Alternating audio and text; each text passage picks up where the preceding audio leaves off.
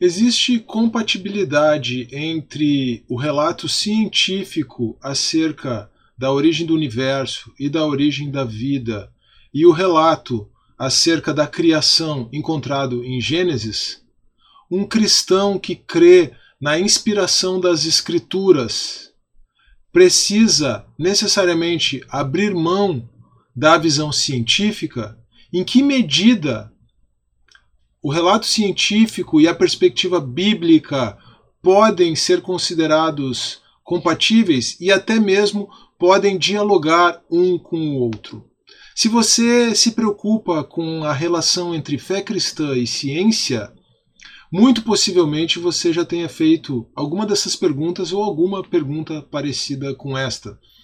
Eu sou o professor Carlos Xavier este aqui é o Tel de Datas, tanto no YouTube quanto no seu agregador de podcast favorito. Vou deixar o link para a página do, do de Datas no Anchor na descrição deste vídeo.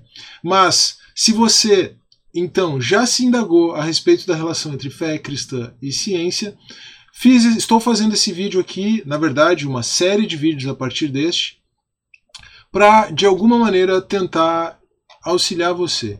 Neste vídeo o que eu estou fazendo é a indicação literária. Estou indicando uma obra que pode ajudar você na sua jornada intelectual, na sua jornada apologética, em busca da compatibilização entre fé cristã e ciência.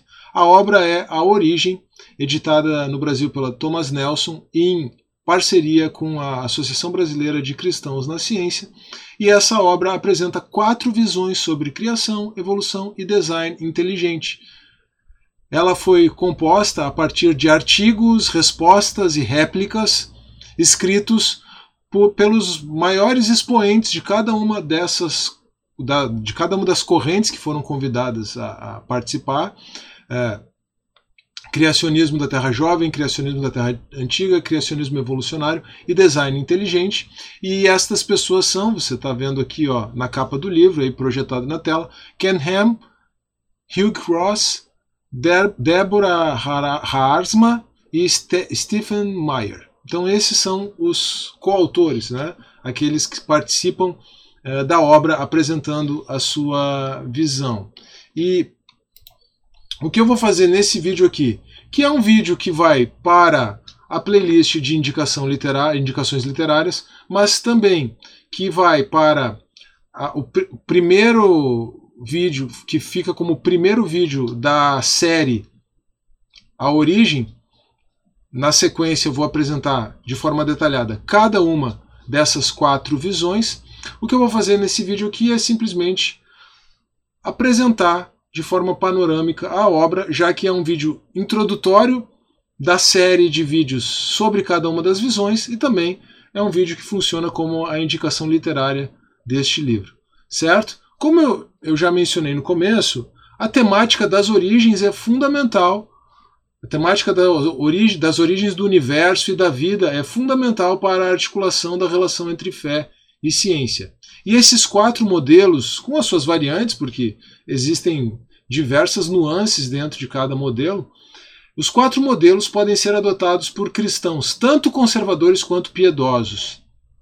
Veja só o seguinte: existe uma diversidade de posições dentro do cristianismo quanto a diversos temas teológicos. Então, como o J.B. Stump, que é o organizador da obra, até brinca na introdução, né? Eternidade, escatologia, eleição e eucaristia, só para mencionar alguns que começam com a letra E. Então talvez a gente pudesse aí preencher um alfabeto né, é, com questões que são controversas no meio cristão. Por que seria diferente com a questão da origem?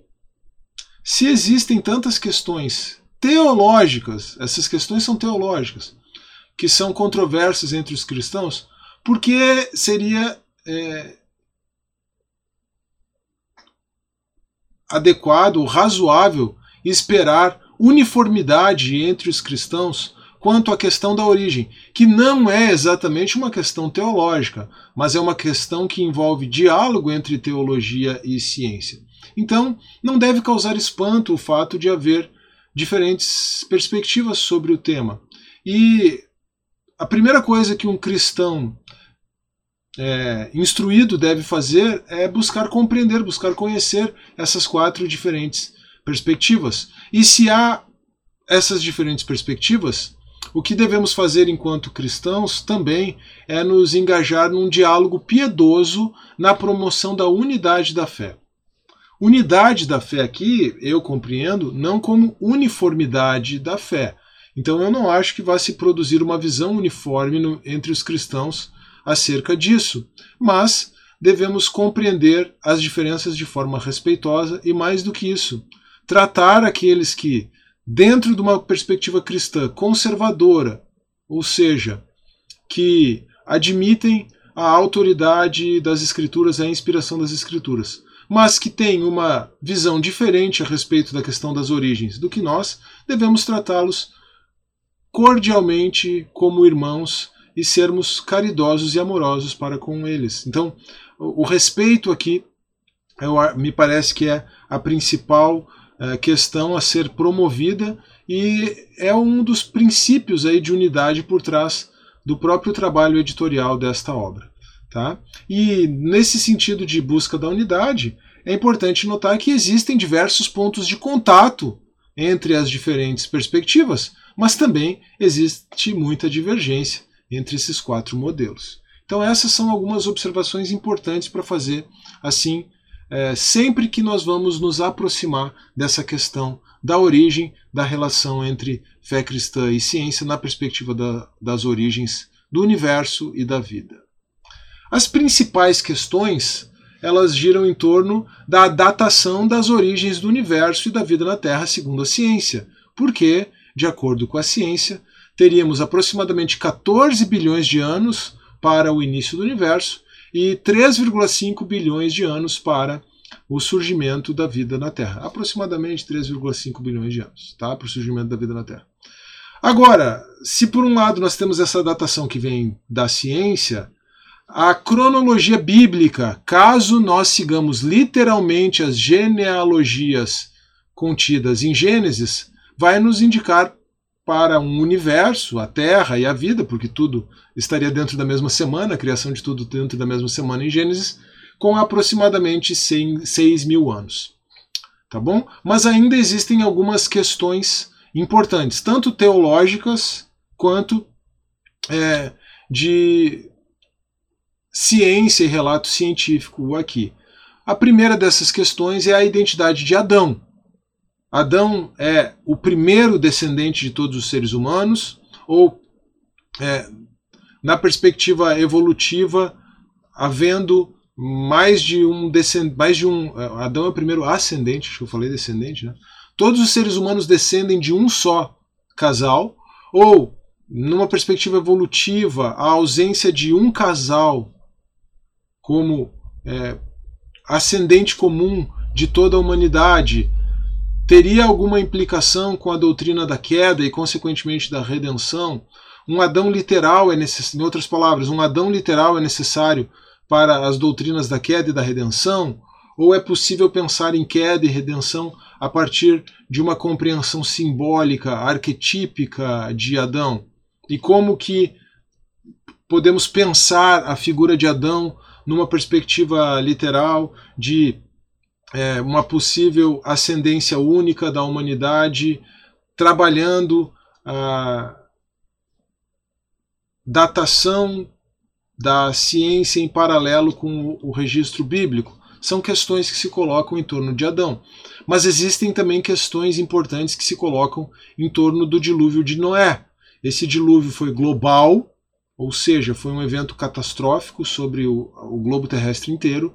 Foi universal, Quer dizer, ele pode não ter sido global, mas ele afetou toda a humanidade existente então, imaginando que a humanidade estivesse é, condensada, né, é, localizada numa, numa determinada extensão territorial. Ou ele teria sido local, aí sim, apenas um dilúvio local que acaba sendo trabalhado na tradição do Antigo Oriente Médio do Antigo Oriente Próximo, desculpa, do Antigo Oriente Próximo, uh, no qual o Gênesis está incluído, uh, essa tradição na qual o Gênesis está incluído, uh, ele acaba sendo um dilúvio local trabalhado de forma retórica como tendo dimensões globais. Essas são questões importantes também. Então, basicamente, a datação da origem da Terra, da origem do universo, da origem da Terra, da origem da vida, a identidade de Adão e a compreensão da universalidade ou não, da globalidade, universalidade ou localidade do dilúvio, ela é, são questões que se colocam nessa discussão da relação entre fé cristã e ciência, e todas essas questões acabam sendo trabalhadas de uma forma ou de outra pelas diferentes perspectivas. Aqui também é importante fazer um ajuste terminológico, tá? ou alguns ajustes terminológicos. Nós temos, de um lado, criacionismo em sentido amplo e, de outro lado, criacionismo em sentido estrito.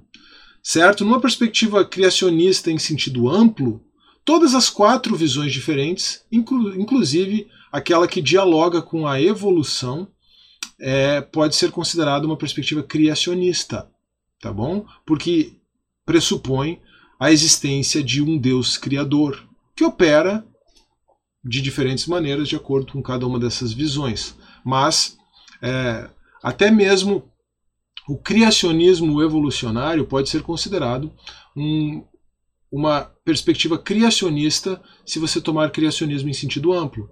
Mas se você tomar criacionismo em sentido estrito, como normalmente se atribui ao criacionismo da Terra Jovem, então aí é, você sabe que Nesse sentido estrito, criacionismo diria respeito apenas ao criacionismo da Terra Jovem, tá? Mas até para facilitar a abordagem e a compreensão do livro e o tratamento das pers diferentes perspectivas aqui, vamos tomar criacionismo nesse sentido mais amplo. Então, as quatro visões podem ser consideradas criacionistas, é, e a única que não usa criacionismo no seu rótulo, no seu nome, é o design inteligente, nós já vamos ver isso. A outra distinção terminológica importante é o evolucionismo versus a evolução. Tá? Evolucionismo de um lado e evolução de outro. Porque evolucionismo, sim, é uma cosmovisão, certo? É uma cosmovisão que nega a existência de uma divindade, ao menos nega a existência de uma divindade transcendente. Normalmente o evolucionismo está muito relacionado ao panteísmo, né? Mas o evolucionismo, então, é uma cosmovisão que nega a existência de uma divindade transcendente. No máximo, ele vai ser panteísta. É, o evolucionismo ele pressupõe o materialismo, ele pressupõe o naturalismo, e ele, ou seja, pressupõe que nada existe além da realidade material, nada existe além da realidade natural que nós vemos. E ele pressupõe, então, uma evolução conduzida pelo acaso. Conduzida pelo acaso é uma contradição também, né? É, conduzida pelo acaso é, mostra como você pode facilmente atribuir um sentido e uma característica pessoal de divindade ao acaso. Uma é, evolução aleatória. É o que o evolucionismo acaba é, defendendo, porque a aleatoriedade, a aleatoriedade é intrínseca a essa perspectiva de que não existe um Deus criador e providente, um Deus que tenha criado e que esteja no controle é, da evolução do universo mas essa é a perspectiva evolucionista, tá? Evolução é diferente de evolucionismo. Então, quando nós falamos em evolução, nós estamos simplesmente descrevendo uma teoria científica, ou mencionando uma teoria científica que procura descrever é, a, os dados é, que se tem. Dados de registro fóssil, dados de comportamento é, de populações é, de seres vivos, enfim, tá bom? É, evolução é apenas isso, mas é uma teoria, é teoria da evolução, tá bom? Evolução não é incompatível com teísmo e também não é incompatível com cristianismo. Evolução, tanto numa perspectiva de uma microevolução, todas as, é, isso aqui é importante, todas as visões admitem microevolução, ou o que seria também poderia ser chamado de especiação. Todas as visões admitem microevolução, mas numa perspectiva mais ampla de que o Deus Criador conduz esse processo de evolução e trabalha né, por meio desse processo de evolução na sua providência, você pode perceber que não existe incompatibilidade entre evolução e teísmo. Tá bom? O que existe é a incompatibilidade entre. Aí sim é uma incompatibilidade lógica entre evolucionismo e teísmo. Então nós poderíamos falar de evolução teísta, criação evolutiva ou criacionismo evolucionário. No final, eu acho que, por questões terminológicas, a melhor, é, a melhor terminologia é criacionismo evolucionário, tá? Evolucionismo teísta é que seria complicado, é uma contradição em termos, não tem como falarmos disso, tá bom? Bom, é, um recurso útil para você se aproximar deste livro aqui é a metáfora dos dois livros, tá? Um recurso intelectual útil. Existe um vídeo sobre a metáfora dos dois livros no Teodidatas, existe um vídeo sobre o Salmo 19 no Teodidatas. Eu vou deixar eles na descrição, tanto do vídeo quanto do podcast. Tá? Mas o que nos diz a metáfora dos dois livros? Ela nos diz que nós temos de um lado o livro da natureza, que é aquele livro da revelação geral de Deus, e de outro lado nós temos as escrituras, que é o livro da revelação especial de Deus. O mesmo Deus se revela, se manifesta em dois livros diferentes, a natureza e as escrituras. Nós lemos acerca de Deus no livro da natureza e nós lemos acerca de Deus de forma especial no livro das escrituras. É, a decodificação do livro da natureza é feita pela ciência. A decodificação do livro das escrituras é feita pela teologia. E aí, os diferentes modelos que nós já vamos ver podem ser compreendidos como formas de articular a relação entre esses dois livros da revelação divina. E com isso, nós passamos a uma visão panorâmica dos modelos. Eu vou também dar a abreviatura aqui, porque às vezes facilita a gente fazer referência à sigla, né? Então nós temos o primeiro modelo, o criacionismo da Terra Jovem, CTJ. Na perspectiva da metáfora dos dois livros, o meu resumo aqui, e depois eu vou trabalhar isso de forma detalhada nos vídeos é, em sequência, o meu resumo aqui é que o criacionismo da Terra Jovem sujeita a ciência à Bíblia. Tá bom? O segundo modelo é o criacionismo da Terra Antiga, ou CTA.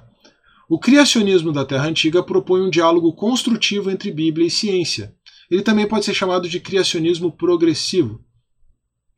Em terceiro lugar, nós temos o criacionismo evolucionário, ou CE. O criacionismo evolucionário considera a ciência e teologia como domínios próprios, cada um tendo a sua linguagem, cada um comunicando algo de forma relevante, mas sem, com que, sem fazer com que um se imiscua no outro. Tá? Então são domínios mais estanques na perspectiva do criacionismo evolucionário. E o design inteligente, ele busca identificar a existência de um designer a partir das evidências científicas. Então ele como que trabalha o livro da natureza buscando as evidências de um, de um designer. Então, então é uma forma específica de trabalhar no livro da natureza e nesse sentido é, a perspectiva bíblica ela acaba não, não sendo tão é, trabalhada na perspectiva do design inteligente. Ele é mais uma forma de trabalhar os dados da própria ciência. Tá bom? Os, os dados da própria natureza. Né? É, e ele também não se preocupa com questão de datação. Tá? Como você pode notar aqui, eu acho que isso aqui é, não está aqui. Só para fazer uma, uma menção aqui, o criacionismo da Terra Jovem, então, postula ou, ou, ou pressupõe, melhor dizendo, uh, um universo de 6 mil anos em razão das cronologias de Gênesis. O criacionismo da Terra Antiga e o criacionismo evolucionário, eles admitem as datações vindas da ciência para a origem do universo e origem da vida, o modelo 2 e o modelo 3. Como eu mencionei, mais ou menos aproximadamente 14 bilhões de anos, aproximadamente 3,5 bilhões de anos, para a origem, respectivamente, do universo e da vida na Terra. Tá? Então, a diferença é como vão, esses diferentes modelos vão trabalhar. O modelo 2, o CTA, Criacionismo da Terra Antiga, propõe um diálogo construtivo entre Bíblia e ciência. Tá? Ele propõe uma interação entre os modelos. E o criacionismo evolucionário, entre os modelos não, né? Entre, entre, entre a teologia e a ciência, um diálogo construtivo entre os dados retirados a partir da escritura, a interpretação das escrituras e a construção é, do, do discurso científico, é, ao passo que o criacionismo evolucionário admite as mesmas datas, mas trabalha de forma estanque entre esses dois reinos, da, da ciência e da teologia. E o design inteligente se concentra nos dados retirados da natureza para modelarmos, modelá-los cientificamente em vista da existência, como, como evidências da existência de um criador, de um designer por trás é, da causalidade e do sentido e do propósito percebido na, percebidos na natureza. Tá? Onde você pode procurar mais informações? E aqui eu vou deixar os links na descrição do vídeo e na descrição do podcast também. Sobre criacionismo da Terra Jovem, você pode procurar mais informações no site Answers in Genesis. Sobre o criacionismo da Terra Antiga, você pode procurar mais informações no site Reasons to Believe. Sobre o criacionismo evolucionário, desculpa, você pode procurar mais informações no site Biologos. Veja o jogo de palavras aqui, né? Bio de vida, logos de logos, palavra de Deus. No português isso dá uma palavra, né, biólogos, mas é biologos, duas palavras é, separadas, juntas, vindas do, vindas do grego, né? E sobre design inteligente você pode procurar mais no site do Discovery Institute. Você gostou desse conteúdo? Então, por favor, curta, compartilhe, inscreva-se no canal, siga o podcast, deixe um comentário e acompanhe esta série. Nós ainda vamos ter mais quatro vídeos ou podcasts, onde você preferir acompanhar, específico sobre, específicos sobre cada um dos modelos. Eu aguardo você então nos próximos conteúdos, aqui espero você nos próximos conteúdos do, do aqui do Tel de Datas. A, o conteúdo, a produção de conteúdo é, nessas últimas semanas aí eu consegui dar uma retomada boa. Eu aguardo você nos próximos conteúdos aqui do Tel de Datas e em especial nos próximos conteúdos aqui desta série sobre a origem do universo, as origens da vida, nessa perspectiva do diálogo entre fé cristã e ciência. Na sequência, o vídeo sobre o criacionismo da Terra Jovem, depois o vídeo sobre o criacionismo da Terra Antiga, depois sobre o criacionismo evolucionário e por último, o vídeo sobre o design inteligente. Um grande abraço, que Deus abençoe e até a próxima.